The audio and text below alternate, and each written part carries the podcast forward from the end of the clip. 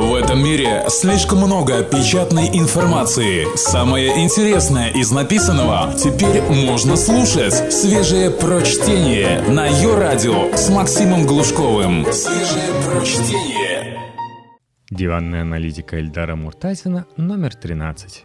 В очереди за мифом. Как создаются очереди и для чего?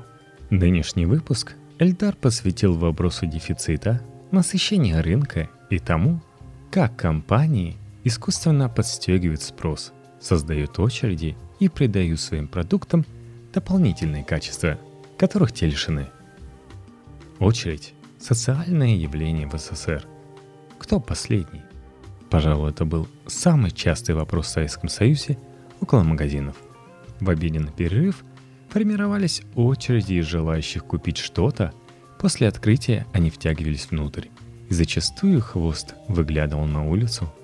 В некоторых случаях, когда выкидывали дефицитные товары, очередь могла растянуться на километр другой, а время ожидания занимало несколько часов.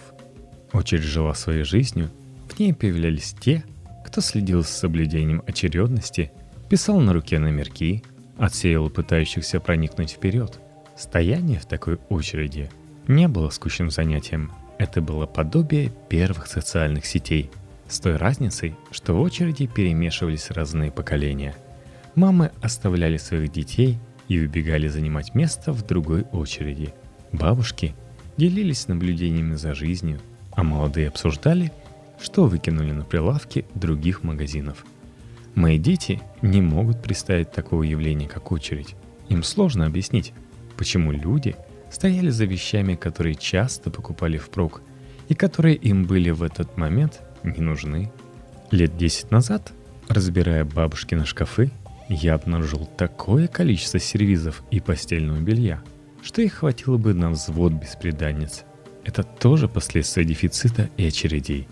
Хватали все, что было ценным и что нельзя было купить свободно. Зачастую один дефицитный товар выменивали на другой. Огромная страна Советов жила по этим правилам. И этот аспект жизни СССР не вызывает никакой ностальгии. Официальная пропаганда говорила о совсем иных вещах. Отрыв от реальности был заметным и всепоглощающим. Очередь – явление сугубо социальное. Его многократно пытались описать математическими моделями скучающие доценты советских вузов. Количество анекдотов, ходивших в СССР про очереди, исчислялось тысячами – это была часть жизни, которая вырабатывала условные рефлексы. Видишь очередь? Вначале займи место в хвосте, затем уже спрашивай, зачем стоят. Один из анекдотов, очень точно описывающий социальную составляющую очередь, звучит так. В Москву приехал мужчина из небольшой деревни. Гуляет по городу, смотрит. На ВДНХ выстроилась огромная очередь к стенду. Стал со всеми. Очередь приближается к стене, которой дырка. Каждый подходящий просовывает в нее голову, а затем, матерясь, убегает за стену. Подходит очередь у мужика. Голову засунул, а внутри ничего нет. Травка, обшарпанная стена. И вдруг кто-то как заедет ногой ему по лицу. Матерясь, мужик убегает за стену, чтобы найти обидчика. А там никого нет. И тут в дырке появляется голова следующего из очереди. В этом анекдоте Хорошо передана социальная суть очереди. Она сам воспроизводится, привлекает новых членов, не предлагаемо никакой информации или чего-то конкретного. Очередь переформатирует стоящих под общий знаменатель. Это могут быть очень разные люди, которые находят в очереди точки соприкосновения. Как очевидный общий знаменатель, можно рассматривать товар, за которым стоят все эти люди – не случайно одним из ключевых социальных обещаний правительства во время реформы России в 90-е годы стало отсутствие очередей и изобилие товаров на полках. Для советских людей очередь стала одним из знаковых явлений Советского Союза, и реформаторы хотели откреститься от нее. В начале 90-х первого президента России Бориса Ельцина часто упрекали в том, что он не сдержал обещания, и очереди все равно существуют. Но постепенно они исчезали. В магазинах стало возможным купить любой товар без томительного ожидания. Пример СССР отличен для того, чтобы понять несколько важных моментов. Человек социален, и у него есть безусловные привычки. В толпе он зачастую отказывается от своего «я», откидывает рациональность и поступает как все. Все покупали, и я тоже купил. Значит, это зачем-то нужно. Только свежее прочтение на Йо-Радио. Магазины игрушек в США. Опыт искусственных очередей. В условиях западных рынков очереди никогда не были массовым явлением, если не брать периоды депрессии или войн. Появление очереди – это экстраординарное явление, которое говорит о том, что происходит что-то, выходящее за рамки повседневности. И было бы странно, если бы никто не использовал это как стратегию для своего бизнеса. Первым возвели очереди в культ американские магазины игрушек для детей. Рынок игрушек имеет четко выраженную сезонность. Например, в рождественский сезон на покупку игр и игрушек для детей американцы тратят от 13 до 15 миллиардов долларов. Так же, как на рынке устройств, производители стремятся выпустить свои хиты именно под этот сезон, когда у игрушек максимальные шансы на продажу. Чтобы увеличить эти шансы еще больше, магазины создают искусственные очереди. В ход идут проверенные методы – Накачка, профильная пресса обзорами новых игр и игрушек. Широкая рекламная кампания для отдельных игрушек начинается в период за несколько недель до их выхода. Примерно треть новых игрушек появляется за три месяца до Рождества. Маркировка игрушек как «Hot Toy», что в глазах родителей автоматически означает бестселлер, который не будет широко доступен в магазинах. Ограничение начала продаж определенным днем по всей стране – или даже создание искусственного дефицита на игрушки из списка от той, что автоматически приводит к росту продаж всех игрушек в магазине. Вам эта схема работы ничего не напоминает? Она применяется американскими сетевыми магазинами игрушек уже несколько десятилетий. И весьма успешно. В 1996 году на экране вышел фильм «Подарок на Рождество» с Арнольдом Шварценеггером. В нем обыгрывается история покупки фигурки Супермена ребенку – Арни бегает по городу с другим родителем в поисках последней игрушки, дерется и пытается получить эту игрушку первым. Фильм на твердую двойку, но явление, описанное в нем, довольно типично для США, пусть и показано в преувеличенной степени. Чтобы избавить вас от просмотра фильма, давайте расскажу, как поступает в сетевом магазине, то есть Рус. Для создания максимального эффекта компания выбрасывает самые ожидаемые игрушки в продажу в пятницу вечером – когда наплыв посетителей максимален. Запуск новых игрушек поддерживается рекламой. Старт продаж в 21 час такой-то пятницы. При этом магазины завозят ограниченное число игрушек, чтобы в пятницу они закончились и не все стоявшие в очереди смогли их получить. Заказ через интернет возможен, но срок доставки будет заметно дольше, чем при покупке в магазине. Ранее, когда эта схема создавалась, интернет-доставки не было вовсе – те, кто не смог купить желаемую игрушку в пятницу, скорее всего придут в субботу. Они уже потратили свое время в очереди и теперь становится делом принципа получить этот товар. Исследования показывают, что в США среди тех, кто стоял в очереди, не смог купить игрушку. От ее покупки отказались только 15%. Они заменяют игрушку на другую тут же в магазине – Оставшиеся 85% покупателей возвращаются за игрушкой и снова встают в очередь на следующий день. Как говорят психологи, для них ценность этой игрушки возрастает многократно, так как они затратили на ее покупку значительные усилия, приобрели необщедоступный товар. Вопрос цены здесь не играет никакой роли. Это может быть игрушка стоимостью в 20 долларов или 100. Главное, что покупатель потратил свое время на то, чтобы заполучить ее – а дальше в дело вступает сарафанное радио, которое в случае игрушек работает как для родителей, так и для детей. Родители делятся в своем круге тем, какой подвиг они совершили и отстояли в очереди. Очередь самовоспроизводится в магазинах, но после рассказов родителей число потенциальных покупателей резко возрастает. Дети также начинают рассказывать о том, что им купили. Игрушки они зачастую еще не видели – что вызывает у их сверстников желание получить такую же игрушку. Они начинают дергать родителей. Ловушка сработала, родители идут в магазины, и последние получают гарантированные продажи. В мире, где все общедоступно, товар, за которым надо побегать или постоять в очереди, приобретает дополнительную ценность вне зависимости от его реальных характеристик или цены. К нему добавляется виртуальная составляющая, которая и формирует желанность этого товара. Модель продаж от Apple – копия игрушечной истории. В Apple почти никогда ничего не изобретают, а подсматривают на рынке существующие решения и адаптируют их под свои задачи.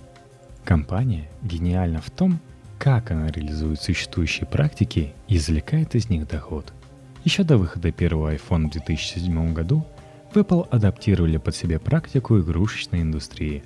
Запуск продуктов вечером в пятницу, создание очередей, отсутствие достаточного количества товаров на полках, возникновение перекупщиков с более высокой стоимостью товара, который можно купить здесь и сейчас – Помню, как в Нью-Йорке начали продавать в 2005 году первое поколение iPod Nano.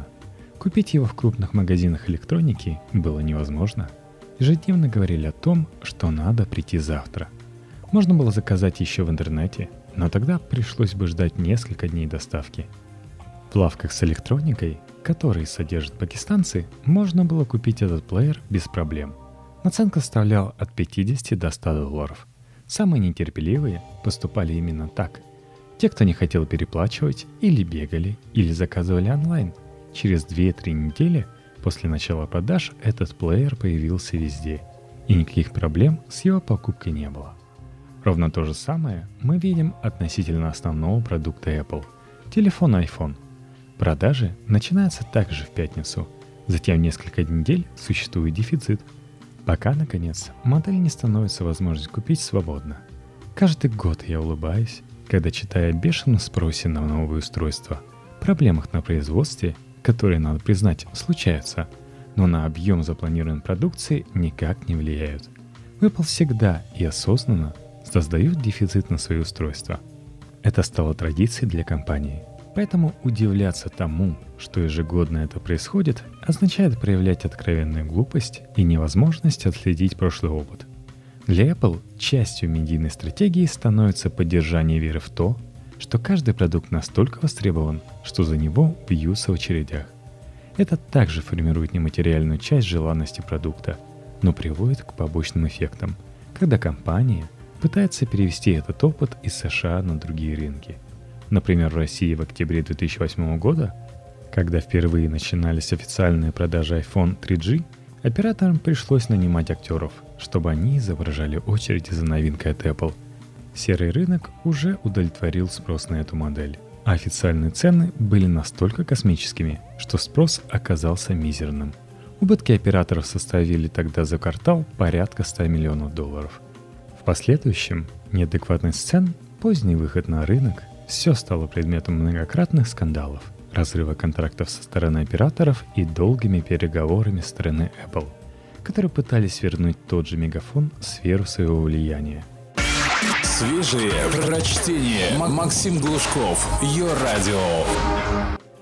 Реальные продажи в первые дни компанию Apple волнуют в последнюю очередь. Машина по созданию виртуальных свойств продукта должна скормить медиа красивую картинку того, как люди стоят в очередях за этим продуктом. Даже в странах, где никаких очередей нет и не предвидится. Другой момент – это ажиотажный спрос, который подтверждается тем, что iPhone продают в первые часы работы магазинов. Причина банальная. Производитель завозит их в очень ограниченном количестве, чтобы создать именно такой ажиотажный спрос. Наконец, в ход идет такой пиар-инструмент, как объем предварительных заказов – это дополнение к сарафанному радио. Смотрите, как много людей хотят купить этот аппарат. Затем публикуются данные о продажах, из которых следует, что продано рекордное число устройств. Например, за неполных три дня этого сентября в Apple отчитались о 10 миллионах проданных iPhone 6, 6 Plus. Многие воспринимают эти числа как реальные розничные продажи, хотя в Apple никогда этого не говорили. Это домысливают обыватели и журналисты – это действительно проданные компании телефоны, поставки в адрес партнеров, операторов, дистрибьюторов собственной розницы. И открою страшную тайну. Это число известно еще до того, как розничные продажи начинаются. Это поставленные в канал устройства, но никак не розничные продажи. Понятно, что когда идет речь о мифе, созданную Apple, то критическое мышление отказывает напрочь. Но все же стоит подумать над тем, как согласуется дефицит и невозможность купить устройство с тем объемом продаж, что заявляется. В пользу этого говорит тот факт, что следуя логике поклонников Apple, телефоны компании хорошо продаются только в первые три дня продаж, когда спрос на них максимальным. А затем, вместе с исчезновением дефицита, падает спрос на них. Если посмотреть на квартальные данные продаж iPhone, например, на старт продаж iPhone 5s 5c, то мы увидим, что за неполных три дня, вечер пятницы и два выходных, компания продала 9 миллионов устройств. Нам уже доступен отчет за третий квартал 2013 года. Всего компания за этот отрезок времени поставила на рынок 33 миллиона 800 тысяч устройств. Получается, что если даже взять эти три дня целиком, то уровень продаж выходит в 3 миллиона штук в день. Оставшаяся сентябрьская неделя, однако, не демонстрирует таких продаж. Они от чего-то ниже. Отсутствие товара, дефицит – отнюдь. Как раз в этот момент рынок насыщается. В следующем квартале мы видим рост отгрузок – 51 миллион 30 тысяч устройств всех поколений. Вот он рост. Вот скрытые резервы. Но минуточку – Годом ранее компания за этот же период продала 47 миллионов 790 тысяч штук, а модели у нее была всего одна. Получается, что никакого прироста продаж нет. Но как же так? Ведь первые три дня продаж iPhone 5 показал также рекорд. Его продали в объеме 5 миллионов штук. Давайте эти цифры покрутим в голове. iPhone 5 продали за первые три дня 5 миллионов штук. iPhone 5s, 5c за такой же срок 9 миллионов штук. В четвертом квартале 2013 года рост продаж к предыдущему году составил всего 6,7%, в то время как рост продаж в первые три дня в 2013 году был равен 80%. Вам ничего не кажется странным в этих цифрах? Обычно на этом этапе поклонники Apple уходит в жесткий клинч и начинают говорить, что этого не может быть, потому что этого не может быть. Вера не пытается фактами. Это не материальное состояние – и в Apple сумели создать его для многих людей. Надо отдать должное, что в Apple успешно и много лет применяют стратегию искусственного дефицита, которые не могут последовать другие компании в силу множества причин, во всяком случае не на рынке электроники. Мне нравится, когда компании бездумно копируют создание очередей, не понимая, что это только один из элементов игры, не самый важный и точно не ключевой – чтобы создать успешный спрос, нужен продукт, история вокруг него и усилия, предпринятые в пиар, создание дефицита в других направлениях. Очередь – это завершающий штрих, пища для изданий, которые разместят красивые картинки. Суть выхолащивается, и многие подменяют искусственными очередями реальность. Например, в 2012 году Microsoft создал невообразимые подарками очередь за первым поколением Microsoft Surface – а спустя несколько дней можно было фотографировать пустые магазины. Менее чем через год компания списала почти миллиард долларов на этом продукте. Очереди были искусственными, и это факт. Правда, в том же Apple очереди тоже стоят последние годы не из тех, кто хочет купить устройство себе. Таких подавляющее меньшинство. В очереди стоят профессиональные перепродавцы, которые покупают дефицитный товар и перенаправляют его в страны, где за него готовы заплатить 2-3 цены. Это давно сформировавшийся бизнес. Мой приятель в Германии контролирует две очереди в Apple Store. Нанимает специальных людей, выдает им деньги, приобретает у них обратно товар, специально обученные люди следят, чтобы этот товар не украли. Продает он телефоны по-божески. Наценка составляет порядка 100 евро на модель. Вот только за вычетом расходов он зарабатывает за первую неделю около 130 тысяч евро – продавая на сторону около 2000 аппаратов. Это давно превратилось в прибыльный бизнес, о котором в Apple знают, но закрывает глаза, ведь он работает на создание мифа о дефиците и очередях. Интересно посмотреть на ситуацию в России. В 2014 году iPhone впервые появился в нашей стране почти моментально. Разница с началом продаж в США в одну неделю. Раньше в России был огромный черный рынок iPhone – это как раз те аппараты, что привозили и продавались две цены, а то и больше, а потом с довольно заметной наценкой. В этом году доступность iPhone принципиально иная.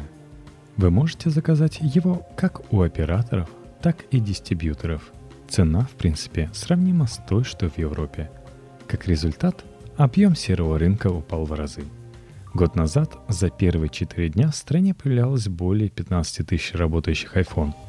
В этом году на сетях операторов их оказалось около 3000. Причем продавцы торопятся продать их до начала официальных продаж. Это гонка со временем. Не думаю, что неделя играет большую роль. Многие ждут официальных продаж. Объем предзаказов по сравнению с iPhone 5s в том же связном. А это 70% официальных продаж iPhone в России. Вырос в три раза. Это означает отсутствие серого рынка. Побочным эффектом исчезновения серого рынка становится то, что этот товар для части аудитории теряет ореол недоступности, высокой цены. Читая комментарии в социальных сетях и издевки в адрес тех, кто переплачивает за эти устройства сейчас, покупая перекупщиков, я вижу изменение настроения по сравнению с предыдущими годами. Если раньше ждать приходилось долго, то теперь этот фактор ушел в прошлое. Интересно только то, будут ли создавать дефицит на iPhone в России искусственно – или станут продавать все как есть. Ставлю на то, что продажи партнеров будут идти в том объеме, как они получат товар. А судя по первым новостям, товара предостаточно. Но картинки очередей нам покажут, так же как и привлечение людей всевозможными скидками, призами и тому подобным. Калька американского подхода, которая уже доказала, что не работает в России так, как нужно. Тем не менее, Многие компании копируют этот подход и пытаются выстроить очереди, хотя сама очередь без всего комплекса мероприятий не дает никакого результата.